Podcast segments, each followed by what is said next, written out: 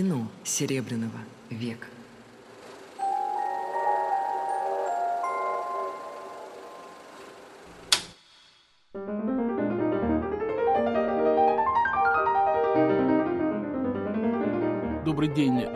Радиослушатели. Меня зовут Александр Ласкин. Мы с вами продолжаем разговоры о кино Серебряного века. На прошлой лекции, если кто помнит, мы говорили о судьбе Александра Ханжонкова, значит, русского предпринимателя. А сегодня мы поговорим о продукции Александра Ханжонкова, так сказать, о его фильмах, о его режиссерах. В первую очередь о двух режиссерах, о Василии Гончарове и Владиславе Старевиче.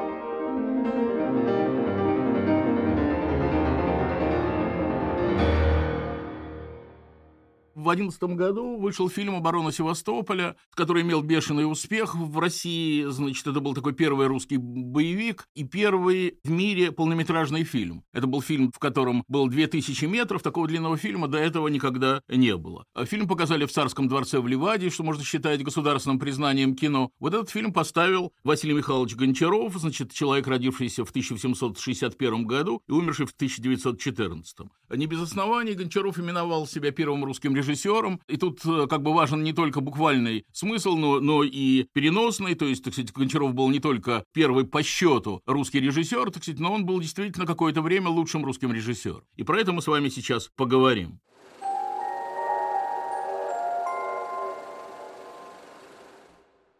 Это была такая революция снизу, да, так сказать, мы с вами когда-то это обсуждали, когда говорили про историю театра, и я, помнится, цитировал слова Счастливцева из пьесы «Лес», значит, который говорил, что образованные одолели, из чиновников, из офицеров, из университетов все на сцену лезут. Вот примерно такая же ситуация была и в кинематографе, в кино приходили самые разные люди, из самых разных профессий, но, пожалуй, путь э, Василия Гончарова был наиболее, так сказать, таким причудливым. Дело в том, что Гончаров много лет проработал начальником железнодорожной станции по дороге в Воронеж, и совершенно он не собирался эту профессию свою менять. Ну, правда, так сказать, он был человек такой творческий, так сказать, как, как бы такой необычный начальник железнодорожной станции. С одной стороны, он написал справочник тарифов, который был издан, а с другой стороны, он писал рассказы из жизни железнодорожных служащих. И вот эти рассказы как бы не очень-то печатались, так сказать, но вот у него были какие-то такие, как видно, блаженные мысли о, о какой-то литературной карьере. Значит, в начале 900-х годов у него, у него случилось несчастье, умерла жена, он заболел тяжелым душевным расстройством, попал, долго пролежал в э, больнице, ну и, как видно, с прежним местом работы его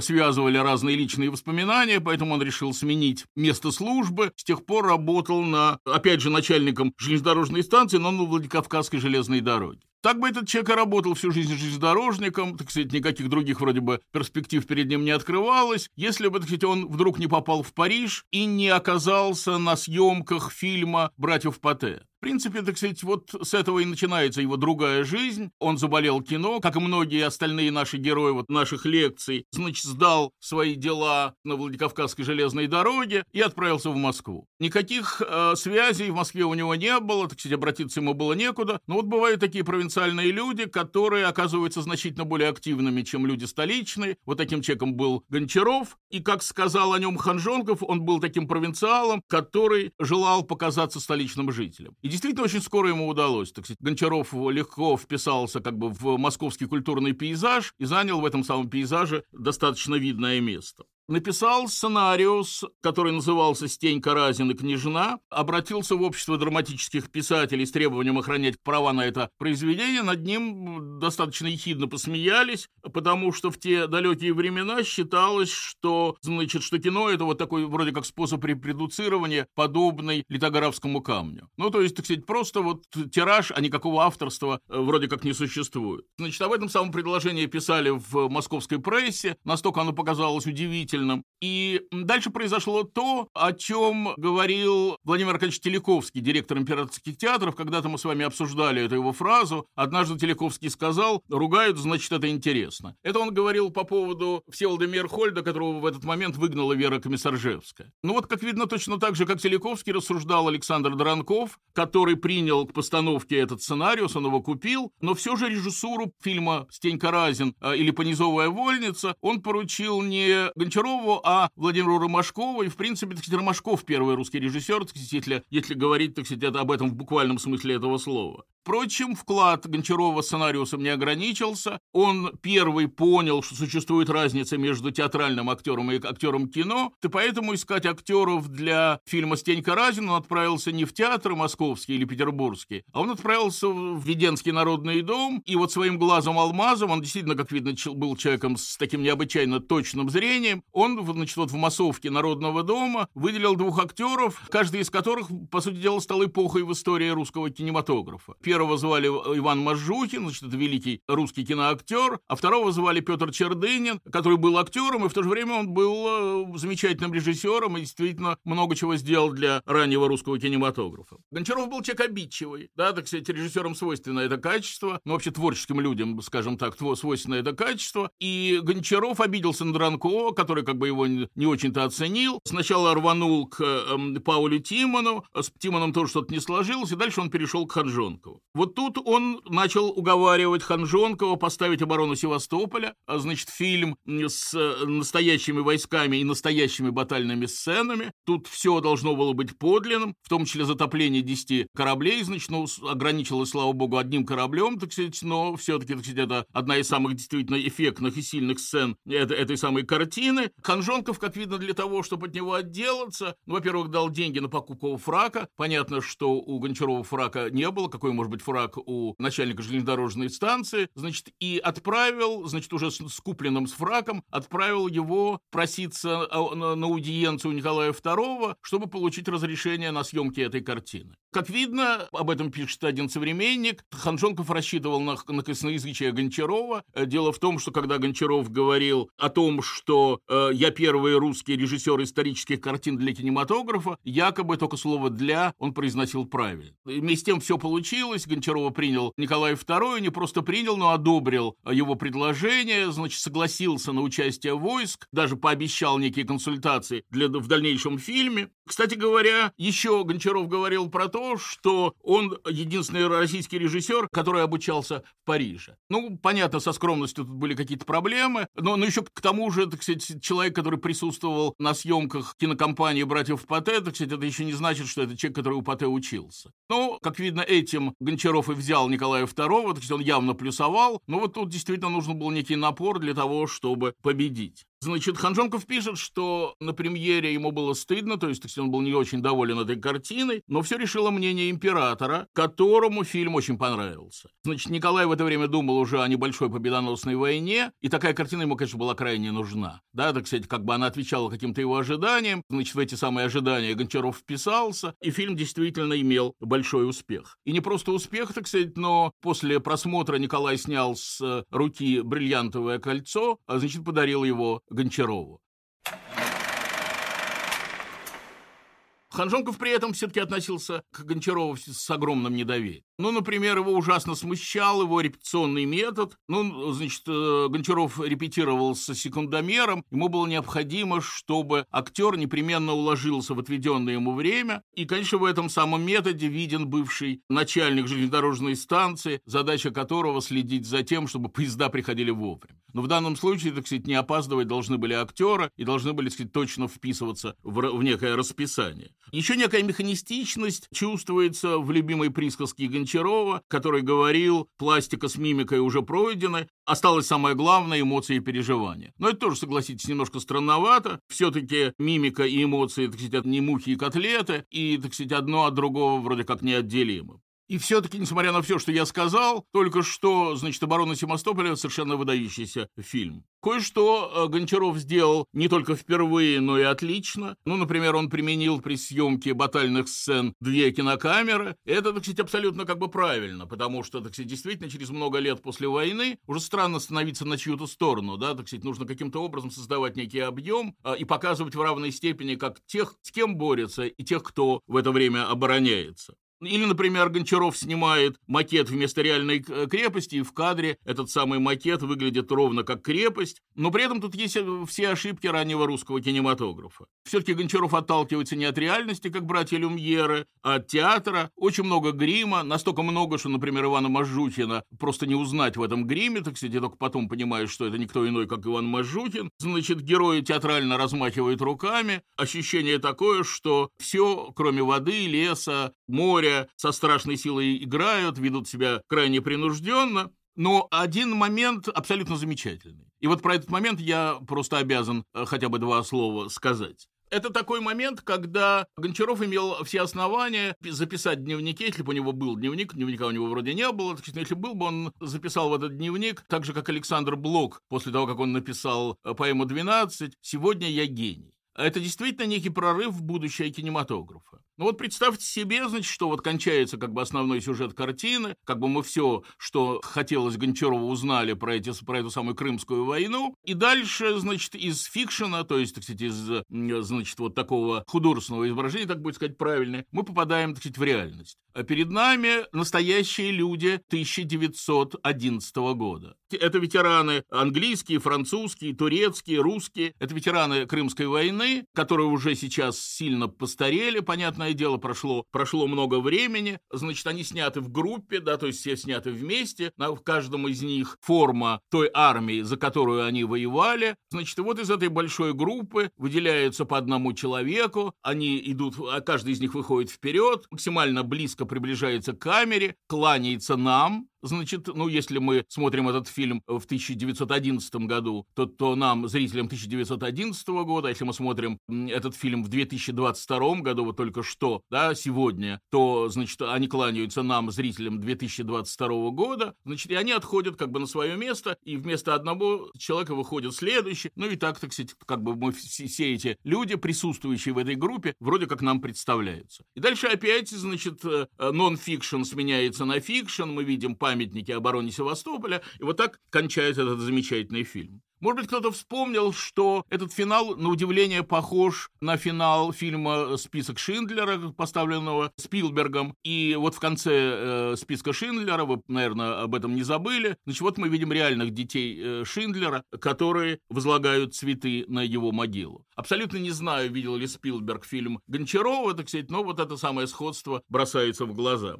Конечно, оборона Севастополя при всех его, недостатках этого фильма стала главным фильмом Василия Гончарова, как бы она определила его место в русской кинематографии. И, как видно, Николай II не отличался особой памятливостью, потому что через некоторое время Гончаров снова пришлось обратиться к императору. И когда они встретились, Николай спросил, это вот вы сняли оборону Севастополя? Значит, когда Гончаров сказал, что да, это он снял оборону Севастополя, Николай крайне к нему расположился, и это решило успех встречи.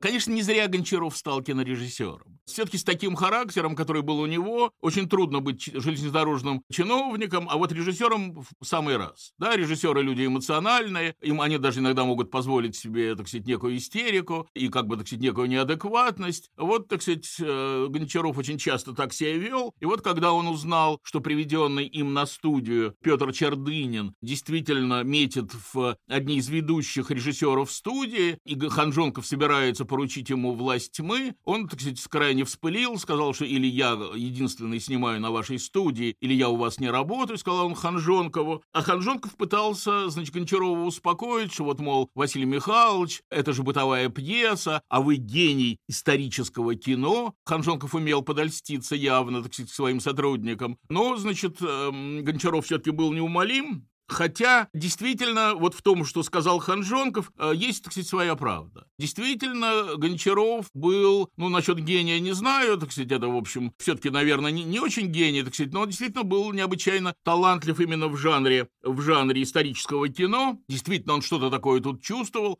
чего не чувствовали другие. И фильмы поэтому вот с таким историческим сюжетом у него получались э, в первую очередь. Все-таки кино до Гончарова, и мы про это с вами когда-то говорили, было камера, камерным, оно рассказывало прежде всего о неверных женах и неверных мужьях, а тут была некая попытка эпопеи. Вот особенно в этой самой обороне Севастополя, о которой мы с вами говорили. Впрочем, вот этого как бы замаха на эпопею было бы недостаточно, если бы у Гончарова не было качества настоящего режиссера. Он действительно беззаветно любил кино, он был действительно нас, необычайно настойчив, так сказать, о чем свидетельствует как бы его успехи у Николая II. Он понимал, что массовка на экране экране как бы должна выглядеть по-особенному. И главное, что он вывел закон, который сегодня абсолютно действует. Он сказал, какая же это картина, если публика уходит, с нее не поплакав. Кстати говоря, возможно, самой такой трогательной картиной должна была стать его следующая картина. Это, значит, он всю жизнь мечтал о постановке «Бедной Лизе» по замечательной повести Николая Карамзина. Э, но, значит, летом 15 года Гончаров умер вот с этой книжкой, которую он читал, готовясь к своей следующей постановке.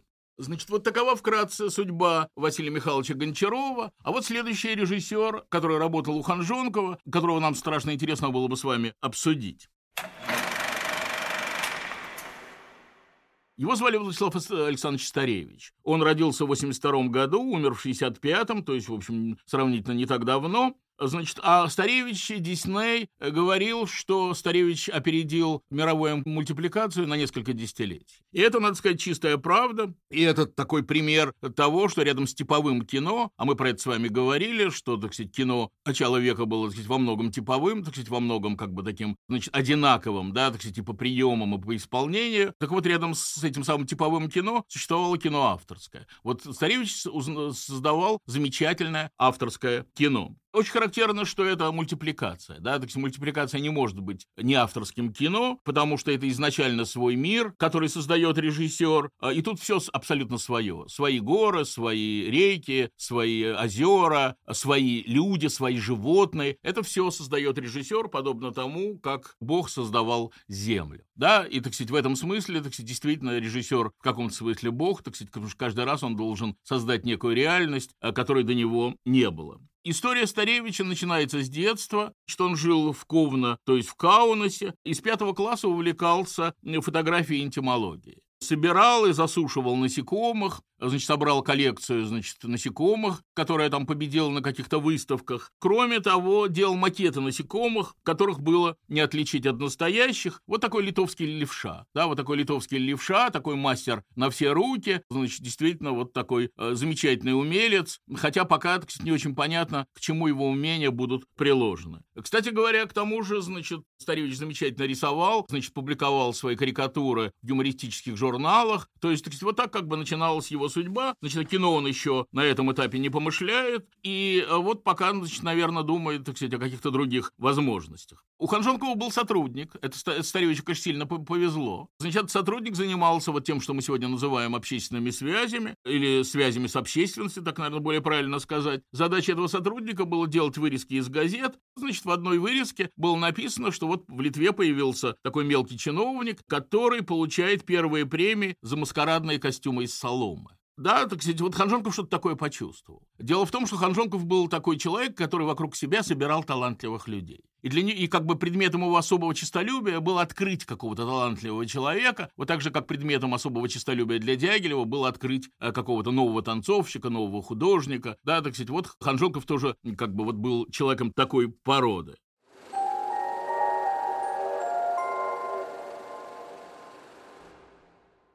Старевич приехал в Москву, значит, э, с третьей попытки попал к Ханжонкову, значит, первые попытки были связаны с братьями Пате и с Паулем Тимоном, где он не нашел никакого понимания, вот, значит, он пришел, он пришел к Ханжонкову, и Ханжонков, так сказать, вот его как бы понял, что это тот человек, который ему нужен. То есть он как бы понял, что вот этот человек может быть мультипликатор. Вот такое удивительное предчувствие, да, так сказать, хотя никаких подтверждений этому не было, так сказать, никогда. До этого Старевич в кинематографе не работал. Ханжонков подарил ему кинокамеру, которая стоила огромных денег. Он подарил ему квартиру с пристроенной павильоном студией, то есть, так как бы не выходя из своей квартиры, можно было таким образом снимать кино. Вообще, так сказать, у них были такие очень человеческие отношения. Да, так сказать, вот это как бы то редкий случай, не всегда между начальником и подчиненным возникает некий человеческий сюжет, а вот тут, так сказать, был этот самый человеческий сюжет. Значит, когда, например, у Старевича были семейные неурядицы, Ханжонков подарил Старевичу автомобиль. Надо сказать, что в этот момент момент у самого Ханжонкова автомобиля не было, а вот у его подчиненного Старевича этот автомобиль появился.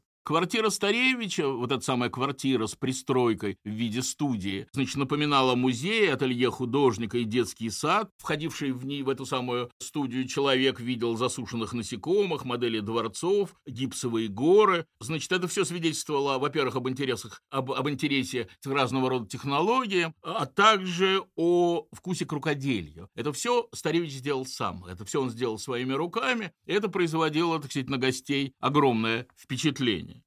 Я, кстати, вспоминаю в связи с этим рассказ вот моего старшего товарища, питерского документалиста Владислава Борисовича Виноградова, про своего товарища великого Юрия Нарштейна. Вот, значит, Виноградов приходит к Нарштейну и видит сотни ручек, ножек, головок, э, туловищ, да, так сказать, вот все это разбросано на столе. Вот из всего этого хаоса должен родиться мультфильм. Да, вот примерно такой же хаос вот был, как видно, в этой самой студии Старевича. В работе ему помогало немного человек, впрочем, много человек ему было и не нужно. Значит, в принципе, так справлялись с семьей, значит, жена Антония шила костюмы для кукол, старшая дочь Ирена была сценаристом, кукловодом, мультипликатором, младшая Енина Стар играла, играла главные роли. Чтобы делать такие, такие фильмы, другим требовались годы или целый коллектив, вот Старевичи справлялись вчетвером. Чаще всего режиссеры коммуникабельные люди. Да, так сказать, они, их задача связывать людей на съемочной площадке и в жизни, но Старевич был достаточно мрачный человек, его отличала замкнутость, и он был более расположен к общению с куклами, чем с людьми. Этим, конечно, способствовало во многом его положение. Значит, Старевич был поляком с еврейскими корнями, жившим в Литве, потом переехавшим в Россию, а затем эмигрировавшим во Францию, то есть, в каждой из стран он был немножко чужой. И вот это все формировало вот такой характер погруженного в науку ученого. Значит, как полагается ученому, Старевич часто проявлял такое невиданное упорство. Значит, впрочем, без упорства мультипликатор невозможен. Так сказать, действительно такая рукодельная работа, так сказать, требующая вот такой полной самоотдачи. Ну вот, например, в 2010 году Старевич решил снять фильм «Развитие головастика» с участием, собственно, головастика. Да, вот такая замечательная идея. Значит, для этого, ну, понятно, так сказать, с разрешения и на деньги Ханжонкова был построен стеклянный куб. Стеклянный куб опускался на дно такого небольшого пруда. Значит, его там Старевич проводил часы, как бы в надежде, что вот можно будет так снять головастика, что потом это будет, как бы войдет в картину и, значит, вот поможет показать то, что он хочет показать. Понятное дело, ничего у него не получилось, так сказать, головастики вели себя так, как хотели себя вести головастики, так совершенно не подчинялись его указаниям, и вообще, так сказать, возможно, их даже не слышали. Значит, при этом вот такое как бы упорство по-своему удивительно. Впрочем, э, еще раз повторяю, съемки любого мультипликационного фильма требовали не меньшей усидчивости. Надо было снимать покадрово, каждое движение, каждую мизансцену, чтобы в результате возникла целостная картина. Вообще мультипликация начинается с собственных героев. Если мультипликатор нашел собственных героев, так сказать, вот, которые отличаются от героев других мультипликаторов, он, значит, победил. Да, так сказать, вот для, для мультипликатора главное определиться вот с собственными персонажами. И постепенно вот Старевич нашел собственных персонажей и свою тему. То, что он делал, до этого существовало, пожалуй, только в литературе. Это вот такая традиция басенных героев, которые восходят к Лафонтену, к Ивану Андреевичу Крылову. Да, так сказать, вот в фильмах Старевича действовали, так сказать, насекомые с сначала, а потом, так сказать, начнут действовать животные. Кстати, животных и насекомых много и у Диснея. Диснея насекомые и животные такие человекоподобные, что ли. А вот у Старевича животные и животные, насекомые и насекомые, которые вот правда ведут себя э, ровно как люди. И это, конечно, требовало гигантских, еще раз повторяю, усилий. Значит, чтобы вот каждую сделать каждую марионетку, нужно было создать 100-150 деталей. Но зато получалось, получались совершенно замечательные вещи. Двигались щечки, брови, уши, да, так сказать, все это необычайно оживало и производило на зрителей огромное впечатление. Настолько огромное, что зрители писали письма в русские газеты, в которых они говорили, что, мол, ну, понятное дело, что Старевич дрессирует этих самых насекомых, но как он их научил одеваться? Да, так сказать, все абсолютно понятно, так сказать, то есть ничего такого удивительного в этом нету, но вот все-таки, так сказать, то, что насекомые каким-то образом одеваются, это производит немножко странное впечатление. Кстати говоря, Старевич эту легенду не оспаривал. То есть Старевичу, как видно, хотелось, чтобы зритель думал, что действительно с кино, с мультипликацией мультипликацией связана какая-то странность, да, вот некое волшебство. Действительно, это, так сказать, может быть дрессированные насекомые, может быть, действительно, так сказать, Старевич заставил их делать то, что нужно ему по режиссерскому его рисунку. Так сказать, вот, может быть, вот все это действительно каким-то чудом происходит. Кстати говоря, мы с вами находимся в музее Ахматовой. Я говорю это на радио «Фонтанный дом». И вот, так сказать, я как раз задумался над тем, действительно, вот к какому поэту родственен Владислав Старевич, и понял, что, конечно, так сказать, наиболее как бы вот похожий на него поэт, как бы вот поэт, это Саша Черный. Действительно, в Старевиче есть что-то такое от Саши Черного. Не знаю, так сказать, читал ли он Сашу Черного, любил ли он Сашу Черного, были ли они знакомы. Ничего этого я не знаю, так сказать, но вот эта самая пародийность плюс некий лиризм, это вот и есть та формула, из которой рождаются стихи этого замечательного поэта. Вот, например, картина, которая называется «Месть кинематографического оператора». Это картина 912 года, такая настоящая пародия. Понятное дело, что действие происходит среди жуков, так сказать, это любимые персонажи Старевича. Значит, сюжет очень простой, так сказать, известный нам по анекдотам. Значит, муж уезжает, ну, он куда-то уезжает, возможно, в командировку. В лапке он держит портфель, и тут же его место занимает любовник, значит, не успела жучиня, назовем так, героиню, попрощаться, значит, своим мужем Жуком, так сказать, вот за ее место занимает, занимает, значит, вот ее возлюбленный. И дальше, значит, происходит некая такая любовная сцена, необычайно смешная, значит, переплетаются ножки, ручки, то есть ручек там, понятно, нету, так сказать, ножки, усики, значит, все это как бы сплетается в некий клубок, и за всем этим через замочную скважину внимательно следит кинооператор, такой папарацци, да, он, так сказать, вот как бы он знает, что в доме происходит что-то такое нехорошее, значит, вот через замочную скважину он снимает эту сцену. Надо сказать, что такой фильм был. То есть был фильм, который назывался «Через замочную скважину», да, где вот примерно то же самое было показано. И вот, как видно, этот самый фильм Старевич пародирует. Понятное дело, что муж возвращается, да, так сказать, из командировки. Значит, что будем делать, да, так сказать, ну, как бы примерно такой вопрос он задает, значит, и предлагает пойти в кино. Да, предлагает пойти в кино, значит, они так дружно, то есть вот жена Жук и муж Жук идут в кинотеатр, садятся на свои места, и как вы думаете, что они видят? Они видят тот самый фильм, который только что снял папарацци. Значит, муж в ужасе, он влетает в киномеханику, выкидывает его, значит, из будки, из этой самой рубки, где он находится, поджигает кинотеатр, значит, ну, в общем, вот такая сцена, необычайная сцена ревности, а все, и все кончается, так сказать, таким абсолютным хэппи-эндом, значит, жена Жук и муж Жук сидят на скамеечке и так, так сказать, обнявшись, что-то такое обсуждают. Сцена ревности прошла, жизнь продолжается.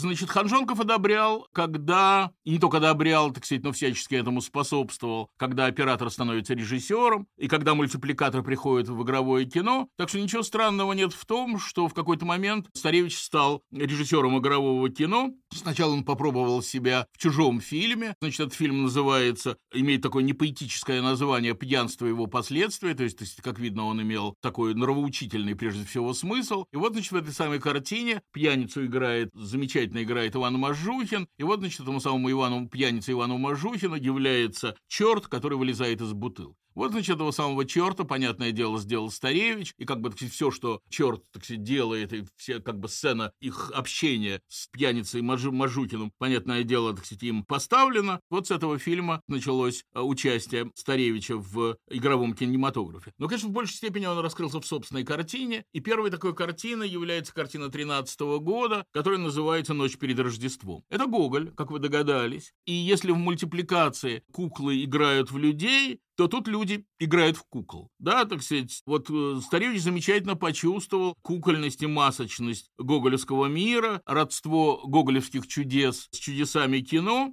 когда мы будем с вами говорить о Мажутине, так это вот произойдет, как видно, на следующей лекции, я буду говорить о том, что у этого человека были замечательно выразительные глаза. Это чистая правда. Но вот в этом фильме у него еще замечательно выразительное тело. Значит, Мажухин играет, играет черта, то есть, так сказать, вот в фильме «Пьянство и его последствия» он с чертом разговаривал, а теперь, так сказать, он сам черт. И, значит, вот тут, как бы, так сказать, что только, чего только Мажухин не делает, он достает луну с неба, не может удержать ее в руках, потому что, понятное дело, луна горячая. Он, пончики прыгают ему прямо в рот, потом черт съеживается, становится меньше бумажки и впрыгивает в карман. Это все, так сказать, реализация гоголевских метафор, а, да, так сказать, которые замечательно пригодились Старевичу и которых Старевич реализовал. То есть из этого фильма следует, что первым русским мультипликатором был, конечно, Николай Васильевич Гоголь, а Старевич его таким прямым последователем.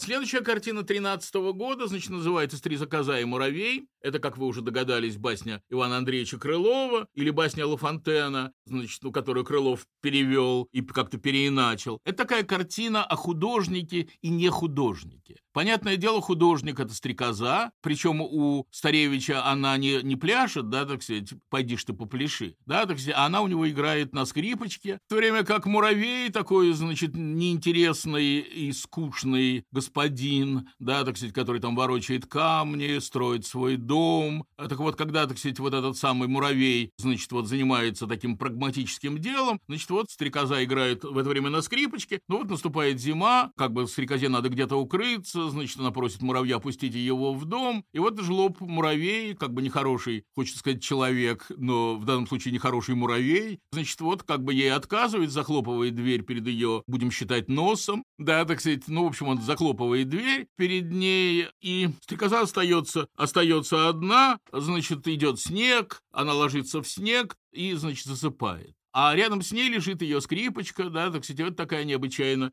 печальная картина. Кстати говоря, в это время Старевича уже хорошо знают в царской семье. Связано это с тем, что царевич Алексей, вот тот самый цесаревич, который был болен гомофилией, и которого, значит, вот расстреляли в, Екатеринбурге, значит, вместе с семьей, значит, э, страшно любит фильмы Старевича. Да, так сказать, вот как бы у Старевича нашелся поклонник в царской семье, и Старевич, кстати говоря, как видно, с царевичем общался, потому что он дарит ему макет стрекозы, значит, за это получает от подарки от Николая II, так сказать, Николай II как бы отмечает его и Ханжонкова, Чехова, так вот за создание русской мультипликации.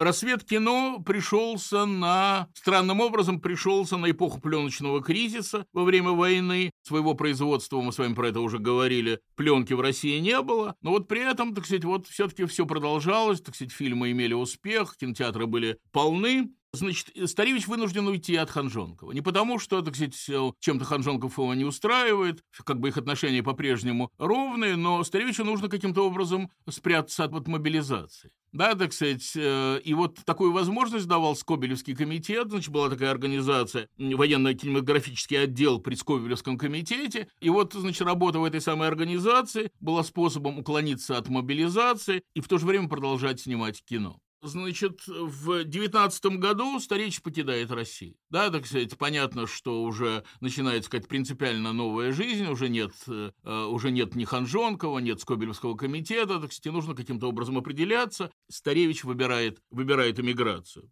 Надо сказать, отъезд Старевича был не таким болезненным, как у многих его товарищей и вообще как у многих россиян. Увести свой мир э, не составило большого труда, потому что этот мир состоял из жены, дочек, и десятка кукол. Так что все это было, в общем, можно было взять с собой в Париж. И вот, значит, Старевич обосновался в Париже, значит, сначала в самом Париже, потом в пригороде Парижа, и стал для иммиграции вот такой же важной фигурой, каким был Иван Бунин или Александр Бенуа. Значит, продолжает серию басенных героев. Теперь это паук, муха, соловей. Значит, делает замечательное открытие, как бы необычайно важное не только для, для него кинематографа, но и для мультипликаторов последующих времен. Значит, дело в том, что до 20 -го года у персонажей кукольной мультипликации были неподвижные лица. Старевич смог оживить физиономии своих героев. Для этого надо было для одной куклы сделать до 500 масок из мягкого материала, который под руками Старевича менял свое выражение,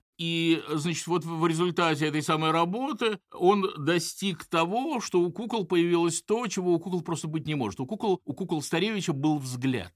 Куклы смотрели, куклы улыбались, куклы смеялись. Куклы как бы делали примерно то же самое, что вот делают люди.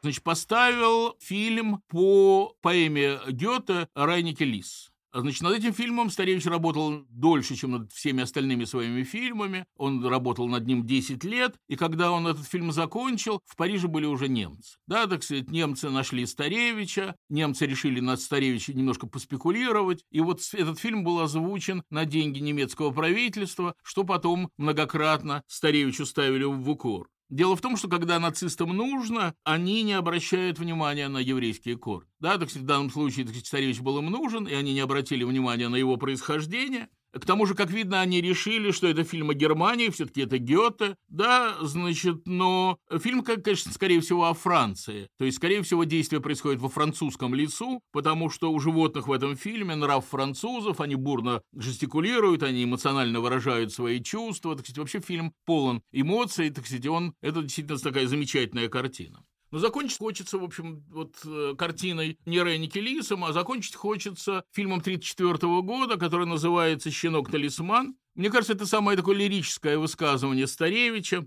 В нем Старевич реализовал известный по Петрушке сюжет кукольника, кукол и их отношений. Да, так сказать, мы помним, в Петрушке, так сказать, есть, есть некий, некий фокусник, да, так сказать, есть куклы, так сказать, с, которыми, с которыми он находится в таких непростых отношениях. И вот тут тоже есть некая кукольница, которая засыпает над своими куклами, вслед за ней засыпает ее маленькая дочка, и вот во сне то ли дочке, то ли маме является, значит, вот такая картина, значит, кому-то из них кажется, что куклы решились на побег из прорехи в коробке, то есть сначала они, значит, сначала эту коробку вывезли на машине, значит, потом дверца машины каким-то образом открылась, и вот через прореху в этой самой коробке куклы решили убежать. А бегут они, значит, понятное дело, по прекрасному Парижу.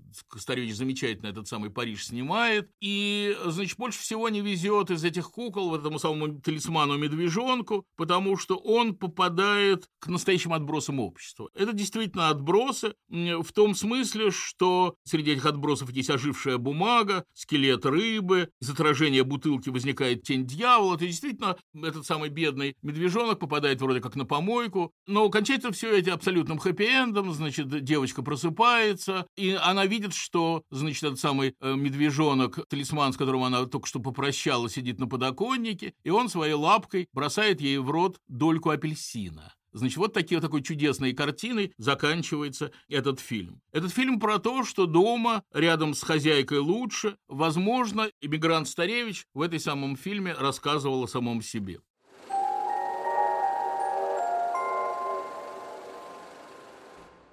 Мне осталось досказать биографию Старевича, и сейчас я это сделаю. Заключать контракты удавалось все реже, денег не хватало. Старевич соглашается снимать рекламу, как бы вопреки своему желанию, так сказать, надо как-то зарабатывать деньги. Доходит до того, что он вынужден продавать своих кукол, а потом случается беда в их доме, значит, э, слепнет старшая дочь, и как раз в это время он получает, так сказать, такое замечательное предложение из Голливуда, где решили создать альтернативную Диснею-студию. Ну, как бы, так сказать, в Америке будет не один великий мультипликатор, а два.